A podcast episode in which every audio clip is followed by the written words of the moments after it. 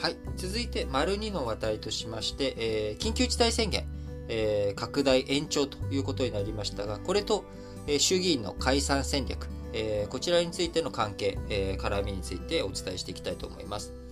え、菅義偉総理大臣、え、昨日17日にですね、今現状8月末を期限としている緊急事態宣言、こちらを、え、首都圏、え、大阪、沖縄から、えー、関東近辺だったりとかですね、静岡県、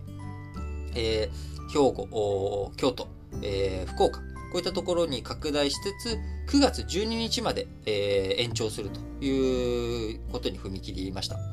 えー、衆議院、えー、10月21日が衆議院議員の任期満了。そして9月30日が、えー、菅義偉、えー、自民党総裁としての党総裁の任期満了という状況の中、えー、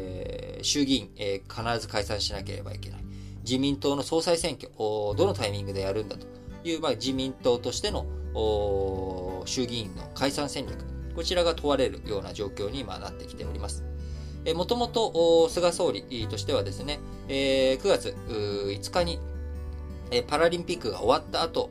ワクチンも普及して、えー、コロナの感染、え、こちらの感染拡大も、え、しっかりと止めて、えいた状態、止めれた状態で、まあ、解散に踏み切って選挙、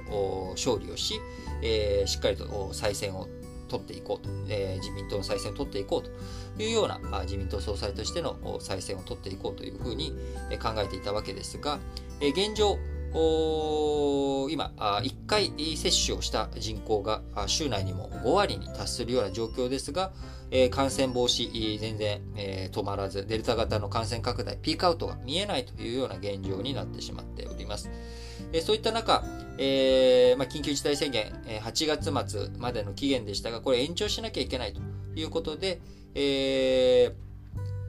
当初で、えー、今回8月20日に7府県を新しく追加するということになるので、1ヶ月後の9月20日までというものを、えー、西村康稔経済財政再生大臣は協議の中で、えー、伝えたわけですが、菅総理としてはですね、3週間程度に相当する9月12日に、まあ、期限を切ったということになっております。えー、この9月12日を決めた理由としてはですね、えー、総裁選の告示投開票、これを9月17日、29日というふうにしていくっていうことを考えたときにですね、えー、緊急事態宣言に20日まで延長すると、宣言中に総裁選が始まってしまって、えー、首相の解散権、えー、事実上封じられかねないということになるので、まあ、あの12日案を通したということなんじゃないかというふうに見られています。えーまあ、やはりね、えー、衆議院、ここで、あのー、衆議院の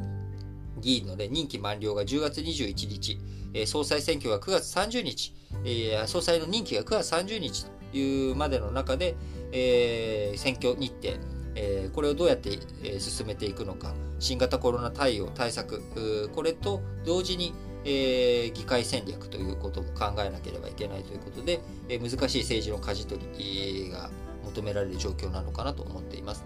新型コロナ対策、強力なロックダウンをすれば、えー、感染の防止っていうことは確かにつながる一方で、え、極端な経済活動の制約は、経済的理由でね、あの、自殺者が増えてしまったりとか、こういった困窮、副作用も当然大きいことになってしまいます。また法律的にロックダウンの法整備も進んでいない状況の中で、えー、そういった手段が取れない。え、ワクチン頼り、あるいは酸素ステーションを作ったりとか、抗体カクテルをね、えー、自宅療養やあ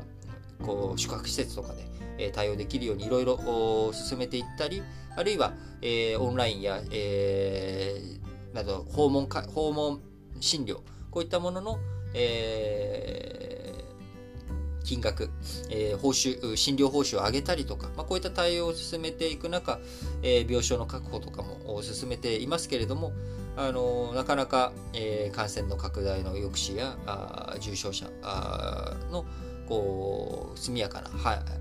病床への搬入というようなことがですね、えー、後手後手に回ってしまっている状況で、えー、菅政権としてはですね、こう政権発足後、最低水準の支持率が続いているという状況になってしまっています。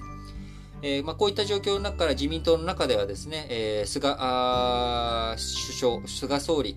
の看板ではですね、選挙にならないというような批判も出ており、えー、選挙前に総裁選を、えー、実施することによって、えー、政策論争を総裁選で、えー、しっかりと実施することにより、こう自民党の求心力とか上げていく必要があるんじゃないか。っていうような声も出てきておりますし、あるいは、ま、菅総理以外にですね、え、世論調査で人気のある河野太郎さんの出馬を促そうという動きがあったりとか、えー、前回の総裁選挙で敗れた岸田文雄氏の動向が再び注目され始めたり、あるいは高市早苗さんが立候補に意欲を表明したりというような、まあ、こういった動きになってきておりますが、まあ、自民党最大派閥である細田派、まあ、これ安倍晋三さんとかのね、えー、森さんとかあ小泉純一郎さんとかのえ出身母体である、まあ、清和会、えー、今の会長は細田さんですけれども、細田派も、えー、安倍晋三前首相も総裁選挙ではあ菅総理を、えー、支持する考えを明らかにしており、まああのー、大きなあ混乱というものはないと見受けられますが、えー、今後も選挙に向けた動きというものをますます加速化していくと思いますので、しっかりと注視していかなければいけないのかなと思います。